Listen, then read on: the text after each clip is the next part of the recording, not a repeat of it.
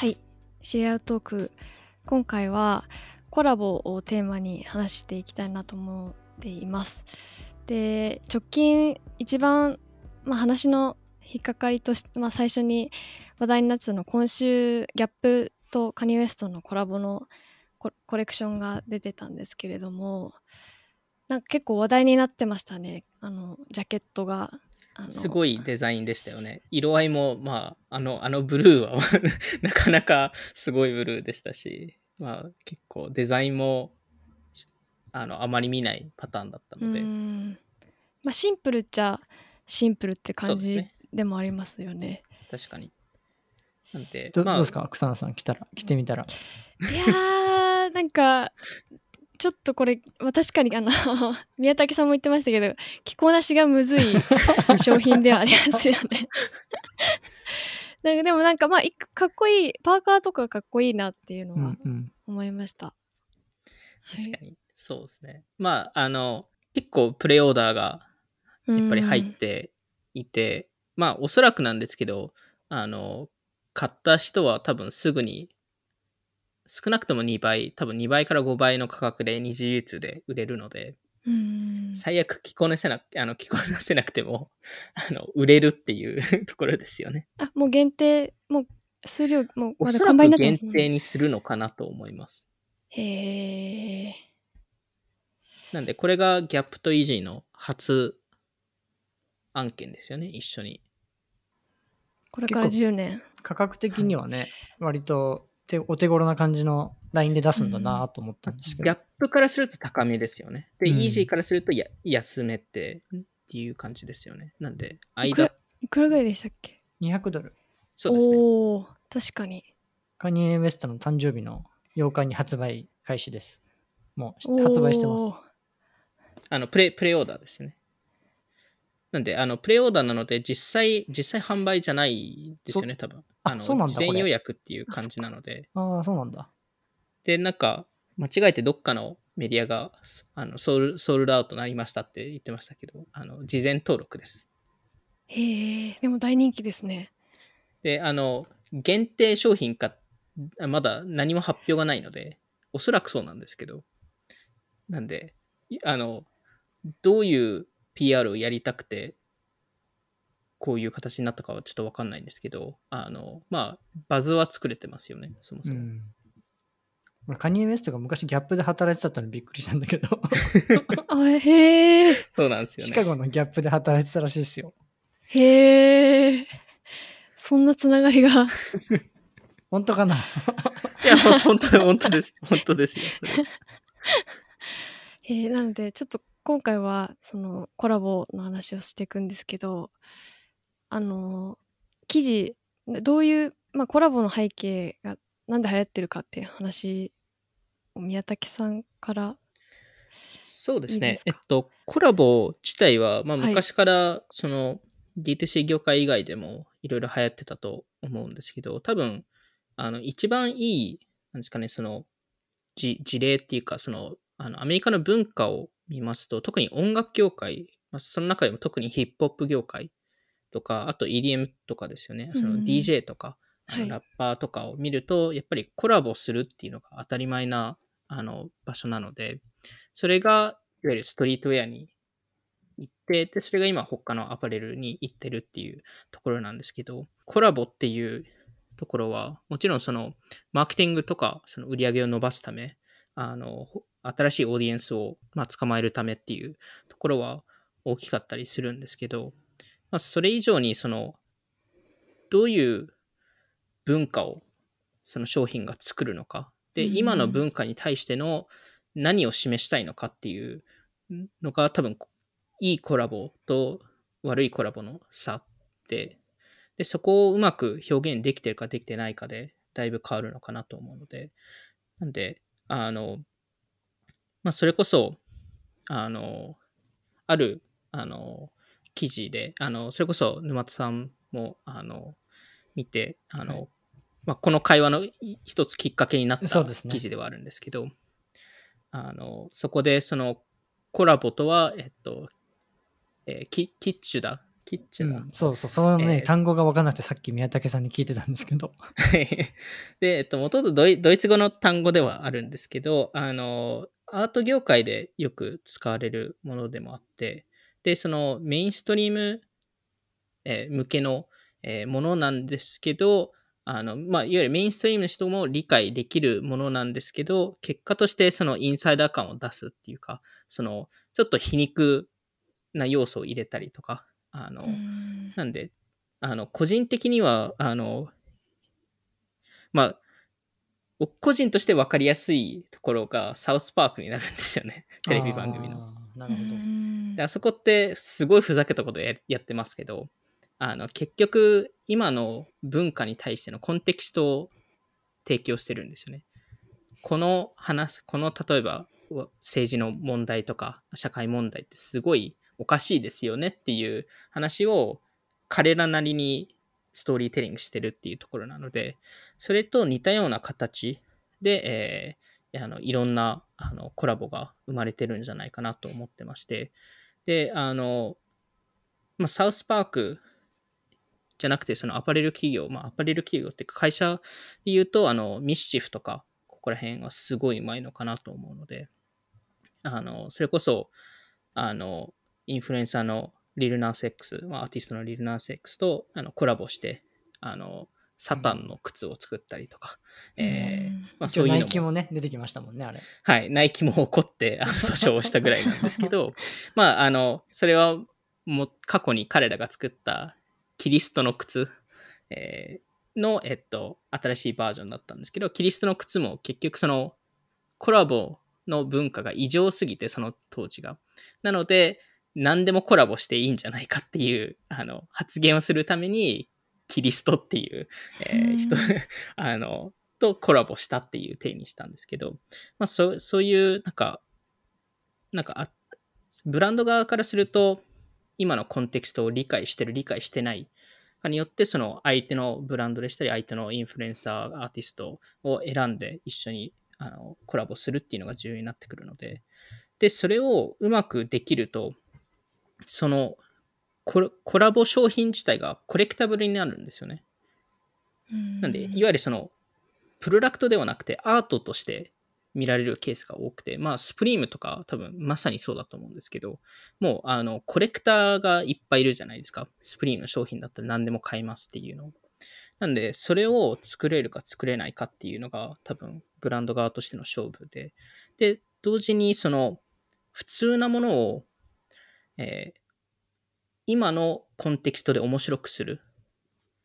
っていうのも、えっと、うまくやってる会社もいるのかなと思ってまして、それを多分、あの、うまくやってる会社で言うと、IKEA とか、あ例えばレゴとコラボしたりとか、ーあーなるほど。例えばいろんなインフルエンサーとコラボしたりとか。なるほど。でも彼らは、その家具を、家具とか、いわゆるはい。一般向けの商品を売ってるわけなんですけど、うん。それに、あえて今の、今の文化に合うブランドでしたり、人を一緒にコラボさせるっていうのが重要になってるんですよね。で、それ以外にクロックスとか、あの靴の、はい。そこも、ここ2、3年でまた、あの、人気になってるんですけど、あの、そこも、例えば、あの、ジャスティン・ビーバーとコラボしたりとか、うん結構いろんなあの人たちとコラボして、あの、また人気になってるっていうところなので、ちょうどバレンシアガとコラボしてましたね。あ、そうですよね。なんで、そこが、やっぱりあこのブランドって、今を理解してるのか理解してないのか。で、それが、えっと、そのブランドのステータスになって、で、逆にそれがステータスになると、そのプロダクトを扱ってる人、買ってる人、それを着こなしてる人が、あの、ステータスになるんですよね。シグナリングになるので、あの、自分は今の文化を理解してるんだっていうシグナリングになるんですよね。で、結局その、何かを購入するにあたって、やっぱり人って、その、低価格のもの以外は、何かしらステータスを見せたいっていううんところなんですけど、それが今、あのお金ではなくて、えーそれ以外のものになっているっていうところで、何か、何か理解してたり、何か情報を知ってたり、えーそれが重要になってくるので、まあ、だからこそ、あの、あの、テルファーっていう、あの、カバンの、うんはいあの人気ですよね。はい。そこも、あえてあんまりロゴって見え、見えにくくしたりしてるんですけど、あの、エンボスのやつですよねあ、。そうです、そうです、そうです。めちゃめちゃ堂々とないいやいや、ですか？でも、結構、あの、同じ色、色にしたりとか、ああー、カバンの確かに。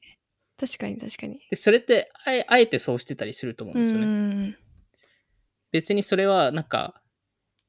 これ、このカバンを持ってますっていうのを、えうんー見せながら見せてないっていう、なんかそのステータスを見せながら見せてなくて、えーそこの、なんか、バランスっていうか、そこがすごい面白いなと思うので、なんで、け結局、その、なんですかね、その普通のものを、いかにその今のコンテキストに、今の文化に合わせてつ作り直すっていうのが、えー重要になるのかなと思いますね。その記事で取り上げてたのは、ダンキンとあのバックドロップのコラボ？あの、だまあ、今、ダンキンはすごい Z 世代の中でもすごい人気でして、まあ、あの、あの、色合いがすごい人気だったりするので、で、あの、バックドロップって、最近確か買収されましたよね。あ、買収されたんだ。あの家でペンキのスタートアップだよね。そうです、そうです。結構レアなペンキのスタートアップなんですけど、あの、フォーランナーが投資してるとこの競合だよね。あ、そうなんですね。うん。えークレア、クレアの競合か。ああの、確かバックドロップって、そうですね、えっと、えっと、それこそ多分違うペンキ屋さんが、ペンキ屋さんか建築の会社が確か買収してたんですけど、バックドロップってすごい、あの、TikTok、TikTok とかですごい伸びてる会社でもあって、あの、なんで、その2社がコラボするって多分すごい今っぽいなっていうのは思いますし、ダンキンの多分バリューが強いっていうところですよね。特にそのダンキンの色色合いの強さっていうところ。で、えっと、そこで、あの、まあ、いわゆるソーシソーシャルキャピタルっていうのか、あの、そこを稼いでるのかなと思うので、まあ、結局その、ブランドとしてそのコラボをする際に、あの、いろいろ、あの、考えないといけないところが多分、あの、そのブランドがいるカルチャーの、えっ、と、質問を多分社内で聞くべきだと思っていて、あの、まあ、日本でもアメリカでも いろんなカルチャーが存在して、いろんなことが同時、同時並行で起きているので、そこをどのカルチャーの会話に、の中に入りたいのか、どういうふうにバリューを提供するのか。で、えー今、ブランドとしてすごい面白いと思うカルチャー的な瞬間は何か。で、それを誰がリードしてるのか。で、そこのカルチャーの今のムムードっていうのか、トーンはどういう形なのか。で、それにどうブランドがフィットするのか。で、誰が今のその文化の中のテイストメーカーなのか。で、そういう質問をしし始めると、その中でどういうポジショニングを取るべきで、でどういう人と、えーコラボするべきかっていうのが見えてくるかなと思うので、なので、ブランド側としても、その、あの、ただ、すごい人気なインフルエンサーとコラボするとか、ただ今なんかすごい上がってるブランドとコラボするのではなくて、今の文化的に、あの、入りたい文化との中で誰がテイストメーカーなのかっていうのを見て、その中でどうバリュー提供できるのかっていうのを考えながらやるのがいいかなと思いますね。まさにその今日のニュースレターでも出したスイートグリーンと大坂なおみさんのコラコラボというか提携もコンテキストを理解してそのそのコミュニティとかそのカルチャーとかその社会問題に対してこうリーダーシップを持っている人っていうのですごくその合ってるなっていうのは思いますよね。いや、うんまさにスイートグリーンはそこは、あの、うん彼らとしてもフードブランドなのに社会問題に対しての会話に入りたいという思いがあって、えーそういう、まあ、大坂なおみさんとか、あの、他にも何人か提携してますけど、そういう、あの、発言できる人たちと一緒に、あの、仕事したいって思って多分提携してるはずなので、そこも一、その、まあ、コラボレーションのやり方ですよね。ちょうどね、すごい、なんか偶然だと思いますけど、話題になるタイミングでコラボ発表されてましたね。そうですね。あの、辞退した件ですよね。うん。そこでいろんなブランドがあの立ち上がりましたよね。カームとか。カーム、さっきも話しましたけど、本当うまいですね。うまいです。罰金をね、肩代わりして。なんで、まあそういうブランドも今後どんどん増えていくと思いますし、あの、はやっぱ発言をどんどんしないといけないので、それをどういう形でやるか。まあカームだですとそういうアクションを取る、えーっていうやり方、まあ結構ダイレクトなやり方もあれば、えーそういうコラボ商品を一緒に作る、えーっていうやり方もあるのかなと思うので、まあそこをどう捉えるかだと思うんですけど、なんか最近お二人でなんか見て面白いと思ったコラボ商品でしたり、なんかありますかね？まあ、それ言いますよねって感じだと思うんですけど、まあ、ハウスのあのレストランプロジェクトをコラボと呼んでいいんだったら、やっぱりあれはすごい、あの、いわゆるそのその時、えっと、コロナでみんなレストランが休まざるを得なくて、去年の今ぐらいですかね。その中で、まあ、ハウスがやれることとして、そのレストランのオーナーたちとフレーバー開発して、コラボレーションという形であの、販売して、原価を除いた金額を全部レストランに寄付するっていうプロジェクトがあって、多分そのレストランが大好きな人たちがいて、なんか応援したい気持ちがあったんだけど、それでお酒買ってその応援もできるっていうところで、なんかすごい支持されたのかなって思っていて、うん。単純にその、ただ寄付だけじゃなく、プラスその、そのレストランの、が作ったちゃんとお酒をね、が届くっていうのが面白いなと思って。いや、そうですよね。そこはまさに、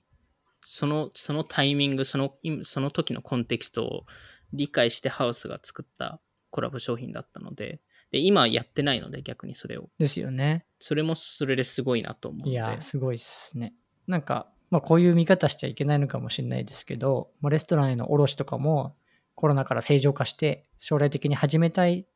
となったら、もうすでに卸先がたくさんある状態じゃないですか、今。はい。まあそういう意味でも よくできて、よくできてるって言い方していいですか、これ。まあまあ、あの、大丈夫ですか、これ。あの、そのもちろんそのエレナさんもちゃんはいとサポート支援したくて、えっと、はいやってるっていうのがあるんですけど、そうですまあもちろんその一部結果としてそういうあの卸にも影響したっていうのはありますよね、そうですね。はすごいなと思いましたし、なぜかはね、我々も買ってしまったというね。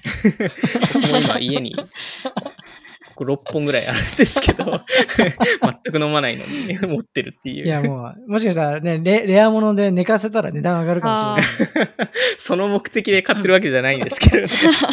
まあでも、いわゆるハウスなりの捉え方ですよね。そ,、はいその瞬間の。それがすごいなと思うんですよね。それをね消化できたっていうところは。うんあの、ほとんどの人が多分寄付をしたりとか、直接何かメッセージを出したりとかしていたんですけど、そこを、あの、本当にプロダクトとしてコラボとして出すっていうのは非常に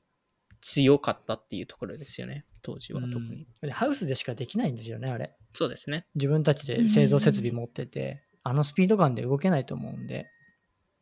まさにうんまあ自分としては去年やっぱ一番それがコラボレーションとしてはなんかいいなと思いました。なんかそのスイートグリーンほどちょっとコンテキストがある例じゃないかもしれないんですけどあのストリートウェアブランドのあのブレインデッドっていうブランドがあるんですけど、あそこ、まあ、有名なブランドで、まあ、いろんな、まあ、映画会社の A24 とかマジック・ザ・ギャザリングとかカードゲームのブランカードゲームとコラボしたりとかなんかあのなんでしベジベジミートのあのハンバーガー屋さんとコラボしたりとか、なんかそのいろんなメディアを使ってコラボしてるっていうのは面白いなと思ってで、まあ、それぞれコミュニティなんというか根強いファンがいるようなコミュニティでコラボをしてるっていうのも特徴かなと思うのと、まあ、そのハンバーガー屋さんを出した時も当時あのアジア人系のヘイトがすごくニュースが多かった時期ででそのブレインデッドとそのハンバーガー屋さんとコラボしたら収益はそのアジア人のその慈善団体に寄付されますよみたいなそういう動きもなんというかあのコンテキストを理解してるのかなっていうそのスピード感もすごくいつでもコラボやってるなっていうイメージがあるぐらい なんかあ、ディスってでもますスピード感いやいや本当になんかなんすいつでもなんかコーヒー豆屋さんとコラボしたりなんかエクソージャンのソースブランドとコラボしたりとかなんか本当にいろんなコラボがあってなんかそこのでもなんかある意味そこの LA のコミュニティ地域のコミュニティでこういう事例が生まれてるんだなっていうのは感じました。確かに。なんか地地域の,、うん。あのレストランとかそういうところとなんかコラボするっていうのはやっまたぱ増えてますよね。なんか LA で流行ってんのかね、あれ。マッドハッピーもね、うんやってましたよね、イタリアンと。そうですね。まあ、でもニューヨークでもそういう系のあのストリートブランドとかもあるので、なんでやっぱうん地,、地域別にやっぱりプレゼンスが強いブランドうんうんほど、そのローカルの人たちをサポートするっていう、まあ、そこのコミュニティ作りですよね。一部でもあるんですけど、やっぱりその、あの、まあ日本日本でも多少はあると思うんですけど、やっぱりアメリカですと、その各地域のなんかホームタウンヒーローみたいな形で、あの、やっぱりその、あの、実家に戻るみたいな感じではあるんですけど、そういう概念はすごいありまして、まあ、特にスポーツとか見ると、やっぱそこのあの自分のチームへの、えっと、愛情がやっぱかなり深いので、うん。なんかそういう意味合いでも多分そういうコラボってすごいワークするのかなと思いますね。まああとは多分コラボで言うと、あの今まさにやってる最中ではありますけど、あのマクドナルドと BTS の、えーミールセットですね。を今やってますけど、あの、マクドナルドは去年トラビス・スコットと、えー多分、えっ、と、2、30年ぶりにうん。あのセットのあのコラボをやったんですけど、大成功して、まあ、それこそトラビス・スコットがすごい人気だったので、あのちょうど確かドキュメンタリーもなんか出たとか、えー確かそういうタイミングだったのであのそのおかげであのいろんな子供たちがあのマクドナルドのドライブスルーであのトラビス・スコットのセットをオーダーするときにトラビス・スコットの曲をかけて何を頼みたいか分か分かりますよねって言って、で、そのまま通通るっていう、えーことをやってたので、まあ、その、それもいわゆる、すごい面白かったのが、セット自体も、えーその、そのコンテキスト文化を理解して作ったものなんですけど、それによって新しい文化が生まれるようになったんですよね。うん。で、うんそこをそこまでできると、すごい強いなと思ってるので、それが今、BTS でも行われようとしてるのかなと思うので、あの、今、今現在ですと、あの、来店客数は、えートラビス・スコットより上回ってるので、すげえ。うんはい、あの、1週間やって、なんで、なんか飲み物のその BTS のオリジナルのドリンクをこう加工してペンケース作ったりみたいな流行ってますよね。いや、すごいですよね。なんで、うんやっぱり、新しい文化がその後作られてるわけじゃないですか。なんで、そこまでやっぱ影響できるっていう強さはありますよね。うん。なんで、まあ、あの、マクドナルドも実はこれ過去、あの、いろいろこういう文文化をまあ活用した瞬間っていろいろありまして、あの、それこそ、あの、このポッドキャストをやる前に草野さんにちょっと話してたんですけど、あの、えっと、リックモーティっていう人気な、あの、あ、アニメ、アニメ番組って言っていいんですかね、草野さん。はいえっと、があるんですけど、あの、その中で、あの、リックっていうキャラクターが、人気なキャラクターがいるんですけど、彼が、あの、えーちょうど多分5年ぐらい、4、5年ぐらい前の、えっと、あの、番組の時に、あの、確か90年代にマクドナルドがある、あの、ソースを出したんですけど、あの、当時、えっと、ムムーランってディズニーの映画がはい。出てたと思うんですけど、その時の、あの、と特別ソースを作ったんですよ、マクドナルドが。あの、それれのプロ、それを、えー、2000 2010何年かの番組で、えーあれすごい美味しい、美味しいよねっていうのをリックが、えーまあ言言ってたんですけど、それでマクドナルドにそのソースをあの戻してくれというあの連絡がめちゃくちゃ来たらしくて。なんで、やっぱりそのアメリカですとそのポップカルチャーが新しいその文化づくりのするところですし、それがすごいコマースのドライバーともなるので、うんなのでそこの関係性を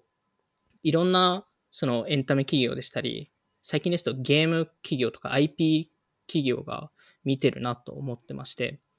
直近で、あの、今年ポケモンの25周年なんですけど、ポケモンすごい今音楽業界に入り込んでるので、でそれはすごいあの意識してやってることらしいので、あのそれこそ、あの、えっと、年の初めにポストマローンとコンサートを一緒にやったりとか、直近だとケイティ・ペリーのミュージックビデオにピカチュウが出たりとかうん。してるので、やっぱそういう意識ってすごい皆さん持ってるので、どう自分の商品でしたり、えー自分の、えっと、ものを、えー今の文化、今のポップカルチャーで、えー話題にさせるかっていうところで、その中で自分の商品だけだとやっぱりなかなか難しいじゃないですか。うんでもコラボすると何でもありになるので、そうするとちょっと変なものを作ったりとか、えーでそれでポップカルチャーに入り込むっていうのが可能になってくるので、それを、えー今いろんなブランドがやろうとしてるのかなと思いますね。なんで直近ですとマッドハッピーとかもあのスペースジャムうん。であの、えっと、アニメ90ですね90何年ぐらいにあのうんマイケル・ジョーダン実写えっとかつアニメか。はい、はいあの、ウォーナーブラザーズ、まあ、いわゆるバグズ・バニーとかですよね、が出た、えっと、映画なんですけど、それの新しいのが今年出るんですよね、今年の夏に。で、えっと、レブロン・ジェームズが、あの、しあの主役として出るんですけど、インスタでレブロン・ジェームズが、そのコラボ T シャツを着て歩いて、歩いて、で、そこからまたハッピーが、あの、いろいろプロモーションしだしたんですけど、やっぱりなんかそういう今のポップカルチャーにどう入り込むか。で、それが直接的なのか、他のブランドと一緒に何か、それに対してメッセージを出すのかっていうのが、あの、今の、あの、コラボ文化なのかなと思いましたね。マッドハッピー、あの、コレットともコラボしてて、結構コレットがもうお店なくなっちゃうタイミングでコラボして、なんかあれもすごいいいなって思いましたね。いや、ううまいですよね。あの、うんマッドハッピーの選選び方が、うん。ちゃんとそこは理解してるとは思いますね。なんかコラボ文化がすごく加速してその何でももうその変なものも生まれちゃうみたいな話とかもそうだと思うんですけどなんかコラボそのコラボによってこのポップカルチャーに入り込むっていう意味でなんかアンオフィシャルなコラボみたいななんかオフィシャルじゃないけどなんか例えばそのミスチフの最初の方とかはなんか実際のコラボじゃないけどブランドの名前使ってやったりとかなんかあの別の例だとなんかクラブハウスのビル・マーレーのロゴを最初使ってるみたいな、はいそれも絶対許可取ってないのに取ってないです、ねなんか。そんなことやっちゃうんだっていうだけどなんかそのあ分かってるねみたいなトーンがあるじゃないですか。結構株主側が焦ってたらしいですね。アンドリーセンが焦ってたらしいです。え、大丈夫なんですか？使って大丈夫ってなんかそういうのもなんかまあでもファンの人が動いたりなんかそういうところリリミックス文化というかそういうのは面白いですよね。いや、そこはめちゃくちゃ多分おっしゃる通りですごい面白くて。でやられる側はちょっと 大変そうですよね。やられる側はあれなんですけど。で、結局、結局そこもブランドの、ブランドはどれぐらいリスクテイクするかっていう話もあ,、あるので、うんミシチフはもう、もう彼らはもうリスクテイカーじゃないですか。それをやらないといけない人たちなので。訴訟ね、されてますからね、実際。はい。あの、訴訟を誘ってるので、彼らって、それぐらいの人たちなんで、まあ、普通のブランドってなかなかんそこまでいけなかったりするんですけど、やっぱり、重要なのは、その、どうやって短期間でそういうアピールをするかだと思ってまして、で、うん今、あの、残念ながら、その、ああの、アメリカだとアイコンってよく言うんですけど、あの、いわゆるその、長く持つ商品でしたり、うん。その長く持つブランドあシリーズとか、例えばその、あの、えっと、ナナイキのエアジョーダンの多分、例えばあるシリーズは、もうはい。永遠と多分人気になるんですよね。うん。で、えっと、そそれが、例えばディオールとコラボしたりとかして、去年すごいあのバカ売れしてたりするんですけど、そういう商品って多分今、かなり少なくなってるっていうのが今の現状で、で、そこが、あの、サナさんが多分言ってるように、そのコラボをいろいろやらなければいけない文化にもなってまして、うんで、それって今の文化のスピードがどんどん上がってるからだと思ってるんですよね。文化のスピード変わる変化するスピードを消費するスピードかね。トレンドが変わってるんですよね、うん毎週。ね。で、TikTok が多分これのすごいいい事例だと思うんですけど、毎週変わってるじゃないですか。うんで、毎週新しい音楽が出てますし、毎週新しいあのミームが出てますし、あの、下手するともう毎日出てるので、なんで、そこの、そこにどう追いつくのかっていう話で、そう、それを臨機応変に、あの、同じプロダクトで勝負しに行くのか、それとも一緒にどこかとコラボして、何か今の、えっと、コンテクストをベースに何か作るっていうことになると、そのスピード勝負でできるブランドって割と少ないのかなと思うので、そこをどう解決するかっていうのは今後課題にななってくると思いますし、逆にそのスピードが上がってるからこそ、うん。長持ちする商品が少なくなってるのかなと思うので、なんで、あの、ブランドとしては、その、今のコンテキストを使ってコラボ、はい。コラボ商品をいっぱい出して、うん。今、今、今風ですよっていうアピールをするのが重要だと思ってまして、で、その中にベーシックなコレクションがありますよと、代表的なプロダクトはこれなんですよっていう、えー切り口に変えて、うん。えーいわゆる、まあ、ユーザー獲得っていうか、その、面白いって思わせるきっかけ作りをコラボからして、で、そこからメインプロダクトにどう、あの、えーコンバージョンさせるかっていう勝負になるのかなと思いました。まあ、そういう意味でナイキとかがね、一番やっぱうまい気はしますね。うまいですね。うんベーシックなモデルがあって。で、なんか、そのベーシックなモデルの中でも限定でなんかコラボレーションがあって。うんで、なんかエアフォースワンとかはみんなパクりまくってんですよね、他のブランドが。でも一切ね、そこはナイキなんか言わないらしいんですよ。要するにエアフォースワンの形、ロゴ、スウォッシュがなんか違うマークになってるスニーカーってたくさんあるじゃないですか。唯一言ったのはあのーミッシュじゃないですか。まあ、あれエアフォースワンじゃないんであれですけど。で投資先のあのアーティファクトも、あれ形明らかにあれエアフォースワンじゃないですか。はい。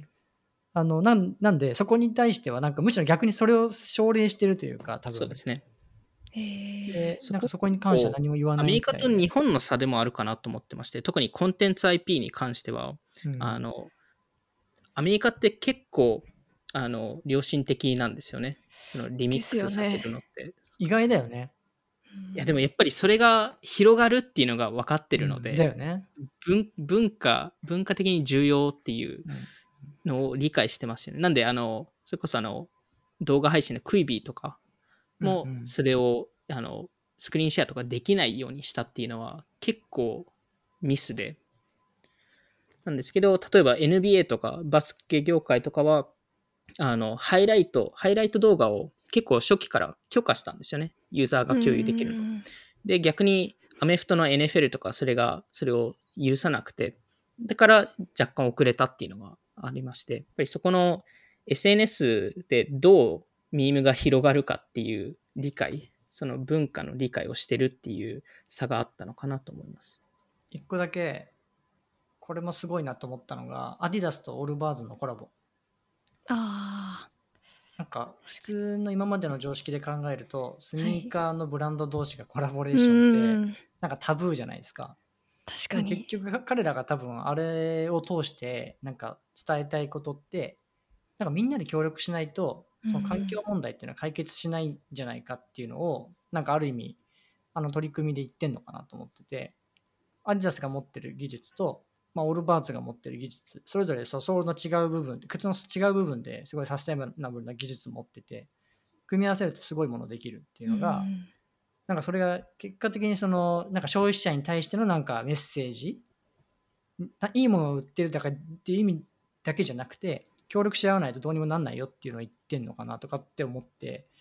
いやすごいなっていうのを最近先月かな？あれ発表されたのそうですね。えっと、うん去年、多分、えっと、発表自体は去年あったんですけど、あの実際、あの、第1段階として、あの、ここの、このアップデートしたのはつつい最近ですよねで。すよねはすごいなって一個思いました